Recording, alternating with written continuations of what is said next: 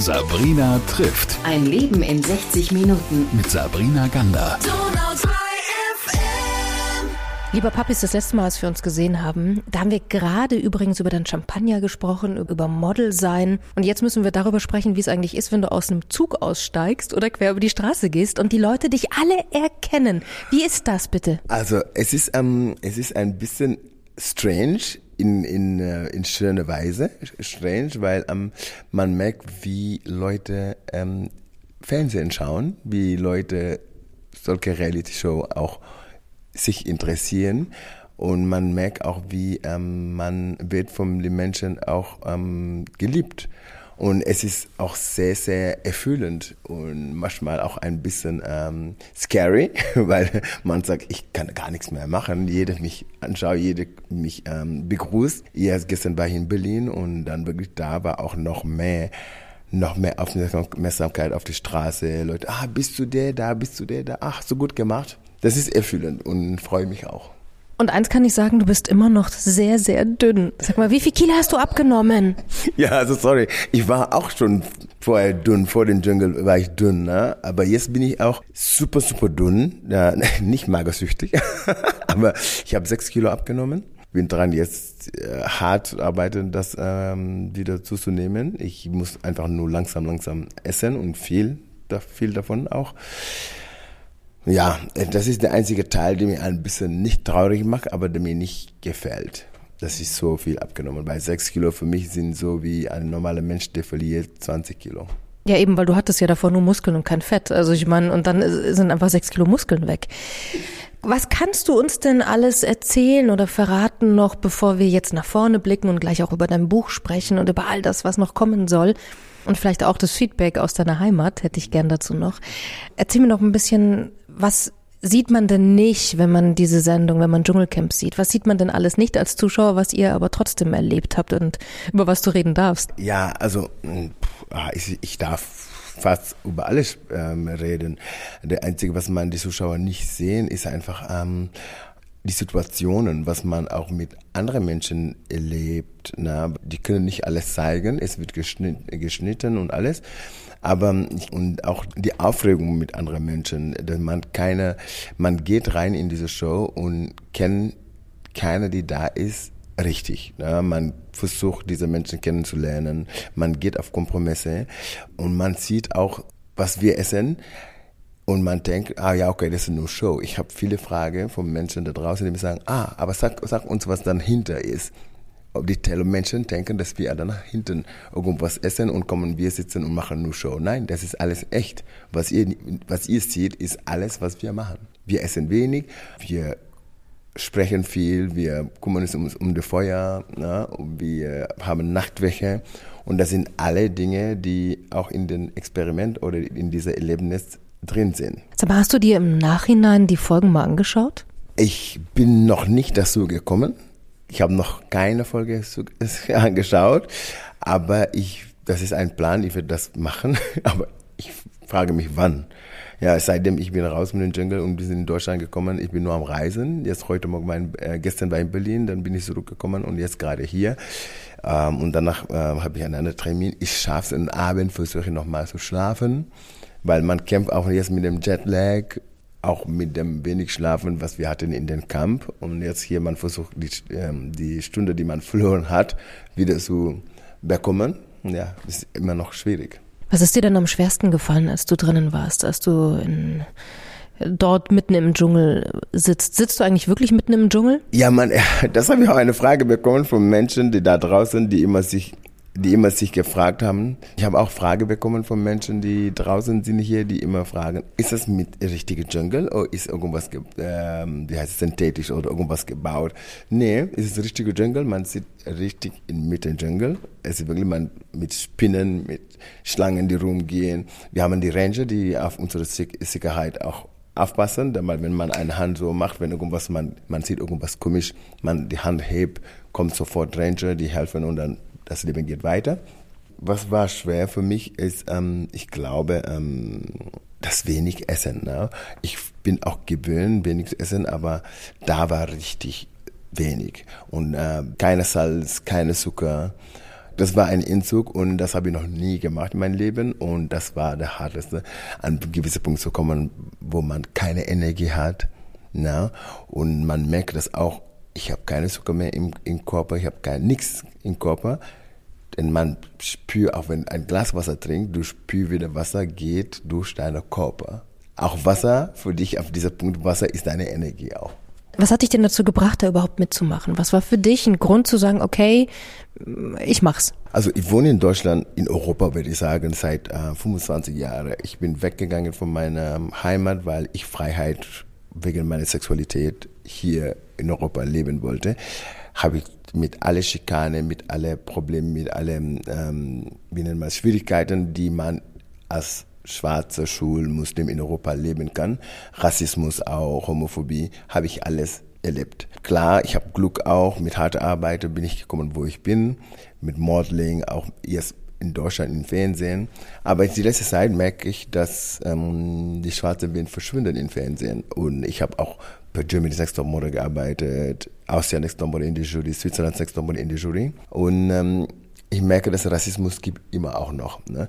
Und wie man, meiner Meinung nach, wie man kämpft gegen Rassismus oder gegen egal was, man muss nicht sich zurückziehen. Man muss einfach dastehen. Einfach egal was. Ich hatte mir vorher gesagt, ich würde nie Reality machen. Aber Jungle Camp war eine, ist eine der größten TV-Show, die in Deutschland gibt. Und wo man kann Sichtbarkeit haben, mehr als Jungle Camp, gibt nicht in Deutschland. Die Anfrage kam, dann habe ich gesagt, ja, pass auf das ist eine Möglichkeit. Ne? Da habe ich gesagt, ja, Sichtbarkeit, nimm das und zeig, was, was dein Ziel ist. Du willst immer zeigen, dass du, dass du da bist noch, dass wir Schwarze können was erreichen. Und deswegen bin ich in den Show gegangen. Das hast du mir eigentlich die perfekte Überleitung gegeben. Du hast ein ganz tolles Buch geschrieben, hast 2020 damit angefangen, in der Zeit, die ziemlich bedrückend war. Und hast dann auch gesagt, du hast hier bei diesen Black Lives Matters Bewegungen, die rüberschwappten nach Europa, Gott sei Dank, und nach Deutschland, warst du eine Stimme. War das das erste Mal, dass du dich so eingesetzt hast, dafür auch? Ja, also ähm, ich habe immer auch, ähm, äh, meine ganze Leben hatte ich immer meine Erfahrungen, meine Rassismuserfahrungen für mich gehalten. Aber ähm, es kam diese Black Lives Matter und die, die haben das der Community gemacht, mich gefragt haben, haben gesagt, wow, ich habe Menschen, die mich auch als Vorbild sehen. Aber dann, als die haben das gefragt, war, das war für mich eine Ehre. Dann habe ich gesagt, ja, steh auf, sag auch diese Menschen, die dich sehen, die denken, dass du vielleicht du alles erreicht hast, weil du schön bist oder Model bist, dass du hast keinen Rassismus erlebt. Zeig deine Erfahrung, rede darüber dann habe ich das gemacht und das hat mich auch sehr stark gemacht, das hat mich befreit auch und nicht zu vergessen, dass ich hatte auch andere Ziele, als ich in Europa kam. Ne? Ich wollte Kinder helfen, ich wollte auch dastehen für unsere schwarze Community, auch den Schulcommunity. Wenn man auch dann denkt, man ist alleine, aber nach dem Black Lives Matter, das hat mir wirklich geholfen und auch was man Kleines macht, kann Großes bewegen. Na, absolut. Jetzt habe ich vorhin auch schon dein Buch angesprochen, Papis, das ähm, ja perfekt eigentlich genau dazu passt und so viel erzählt, deine Geschichte, woher du kommst, eben aus Senegal, deine Heimat. Du hast vorhin schon gesagt, mit was für Visionen und Hoffnungen du auch nach Europa gekommen bist und ähm, was diese Modelkarriere mit dir alles gemacht hat. Was erfahren die Menschen in dem Buch oder was hat das Buch mit dir gemacht, als du es geschrieben hast? Also mein Buch hat mir auch befreit. Mein Buch hat mir auch die Augen geöffnet. Mein Buch hat mich auch ähm, stärker gemacht. Mein Buch hat mich ähm, mit Frieden mit mir selbst gegeben, weil ich habe Probleme, äh, die ähm, ich die ich nur für mich hatte in mein Herz in dem Buch geschrieben ja, meine Mutter ist kein Problem. Ich liebe meine Mutter, habe sie ganz in den Buch gesch geschrieben. Und wenn ich über, wenn ich über meine Liebe für meine Mutter spreche, da bin ich immer frei. Da habe ich über meine großen Probleme über, mit meinem Vater gesprochen. Das hat mir auch das ganze Leben erleichtert. Ich habe äh, meine Lebenswege in dem Buch beschrieben, äh, dass ich die Leute inspiriere. Und das ist auch eine ähm, meine große Ziele im Leben, äh, Leute zu inspirieren, meiner Familie zu helfen. Ich schaue immer mein Buch und kriege ich immer eine Tiefbeatmung. Ne? Das ist so eine Befreiung. Ich glaube, besser könnte mir nicht passieren. Ihr sagt noch, wie es heißt, das haben wir noch nicht erwähnt. ja, das Leben ist nicht nur schwarz-weiß und ähm, Warum der Titel? Ähm, das Leben ist nicht nur schwarz-weiß, das bedeutet, wenn die ich hatte mein Leben anders geplant. Man steht auf im Leben und denkt, okay, ich möchte Arzt sein oder ähm, heirate einen Blonde oder heirate einen reichen Mann. Ja, es ist schön, sich Ziele zu schreiben. Es ist schön auch zu träumen. Aber es gibt auch Träume oder Ziele, die im Leben im Laufe des Lebens können sich ändern. Jetzt hast du deine Mama erwähnt und die Liebe zu deiner Mama. Und wer dir auf Instagram folgt oder auf anderen Kanälen oder das ähm, mitbekommt, der kann sie ja sogar sehen. Und ähm, wie hat sich denn das Verhältnis mit ihr vielleicht auch verändert in den letzten Jahren, wo du ein bisschen mehr zu dir gefunden hast? Weil das ist das, was du in dem Buch ja auch schreibst. Also ähm, boah, die Verhältnisse mit meiner Mutter war immer wunderschön. Ne? Aber seitdem ich auch dem Buch geschrieben meine Mutter ist immer eine, die weiß, dass ich, sie liebe überall.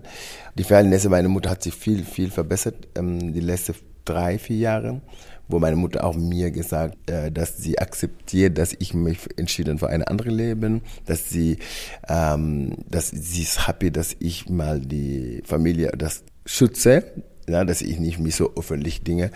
Das ist einfach unsere Kultur so. Aber ähm, das große Ding, was ich merke jetzt die letzte Woche hier, das ähm, Verhältnis meiner Mutter ist so jetzt, ich kann das nicht beschreiben.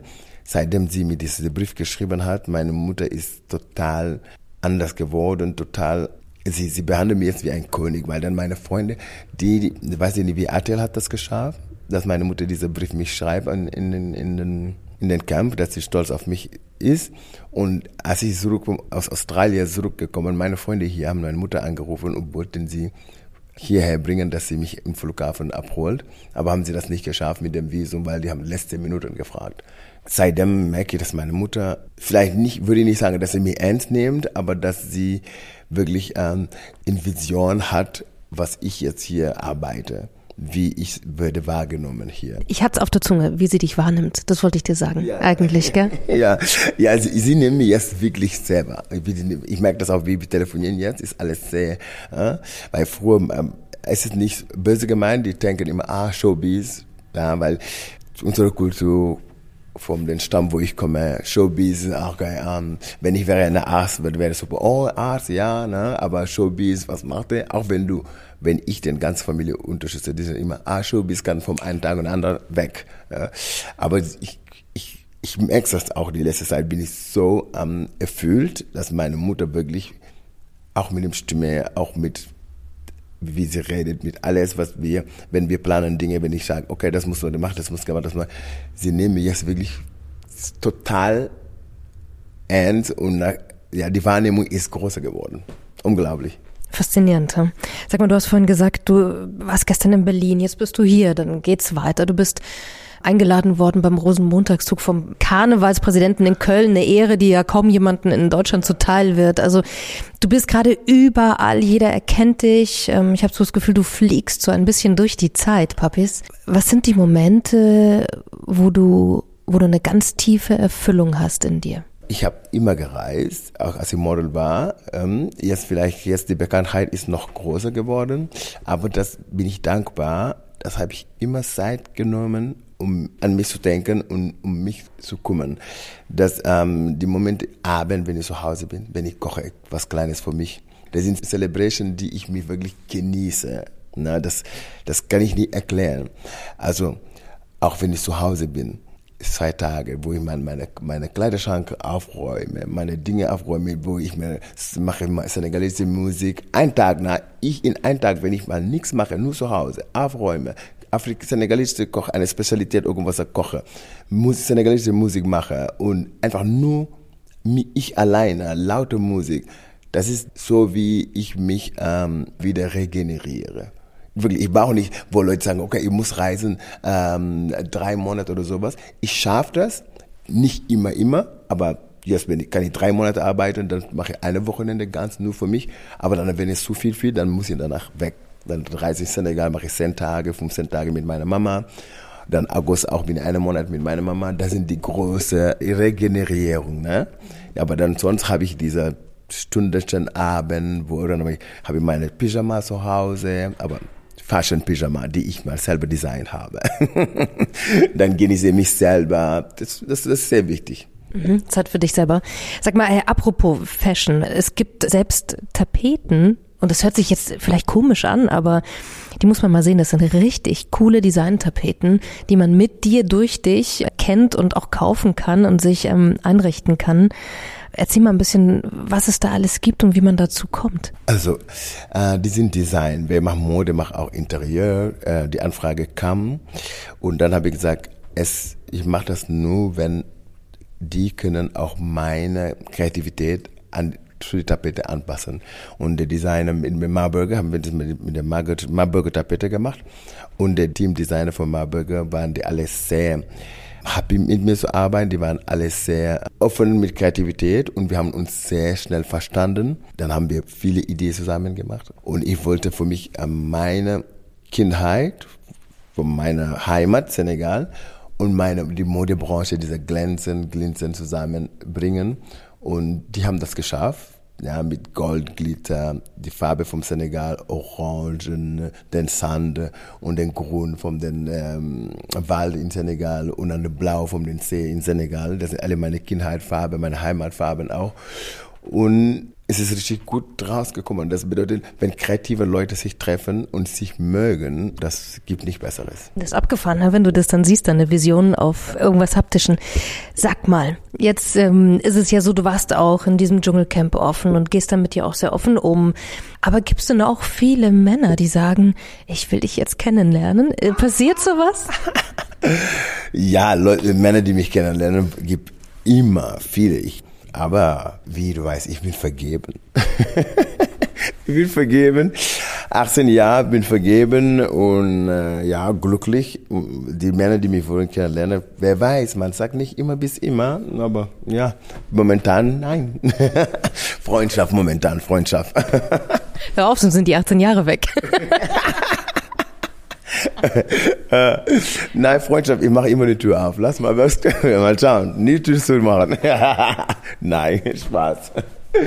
Papis, ganz ernst. So, du hast vorhin davon geredet, du wolltest auch was Gutes tun und du wolltest Spuren hinterlassen auf dieser Welt, als du nach Europa gekommen bist. Ganz süß in deinem Buch schreibst du vorne rein ein Grußwort und bedankst dich bei Europa. Finde ich ganz besonders, in diesen Zeiten vielleicht umso schöner noch und wichtiger, dass es solche Sachen gibt. Was hast du vor, was möchtest du zurückgeben, was du noch vielleicht jetzt erst richtig tun kannst? Also was habe ich vor? Also Europa kann ich nur danken, weil die Freiheit, die ich fühle, die ich lebe, kann ich das nur in Europa leben. Und daher bin ich immer dankbar. Ich glaube, ich kann nicht Europa zurückgeben, aber woher ich komme, werde ich zurückgeben. Senegal Kinder helfen, das will ich, mache ich. Das will, erst will ich nochmal richtiger machen, Kinder helfen. Und bin aber jetzt am Denken, vielleicht die Eier endlich zu haben und stehen für die LGBTQ Community vom Afrika oder Senegal. Einfach, dass einige Gesetze, die in Senegal existieren, gegen schwule Menschen, dass es weg vom Verfassung ist. Und wenn ich mal sitze hier und rede über Dinge und denke, das gibt einige Ecke in der Welt, wo Menschenrechte werden nicht geachtet, einfach nur wegen ihrer Sexualität unglaublich. Ja, absolut. Also das ist ein Teil und sag mal beruflich, was, was kommt dann noch? Gibt es etwas, was du schon verraten darfst, wo man dich vielleicht bald sieht? Du weißt, in Fernsehen, man, viele Dinge darf man nicht darüber sprechen, bis, das, bis die Sache kommen.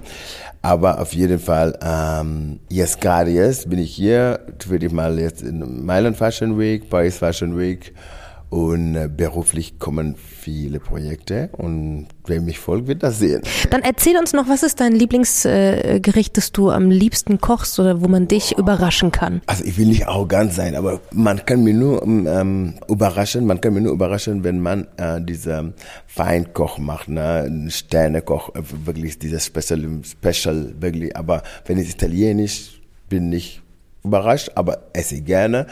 Ich koche gerne Senegalesisch, ich koche gerne Italienisch auch. Ich bin auch kreativ, inventiert auch Dinge zusammen. Ja, und ja, ich, das hab, ich bin geboren mit diesem Talent, einfach Dinge zu kombinieren und bin dankbar, dass ich Talent und Geschmack habe. Da bin ich dankbar. Und auch die, die Eier zu haben, die Risiko zu nehmen, weißt du, sondern weil man sagt, oh nein, nein, das könnte nicht passen. Wenn du nicht probiert, wirst du nicht wissen. Okay, also gut, beim nächsten Mal bereite ich was für dich vor. Ich habe ja. eine Idee. Papi, vielen, vielen Dank. Wir folgen dir, wir lesen dein Buch, wir gucken, wo du bist, wir warten darauf, bis irgendeine große Zeitung sagt, in welcher tollen neuen Sendung du bist. Und bis dahin wünsche ich dir, dass du bleibst wie du bist. Danke. Ich kann kaum erwarten, euch zu überraschen und auch noch euch glücklich zu machen mit alle Projekte, die ich in, in Zukunft vorhabe. Und ähm, ja, macht die Augen auf, macht die Ohren auf. Große Dinge kommen. Sabrina trifft. Ein Leben in 60 Minuten. Mit Sabrina Gander.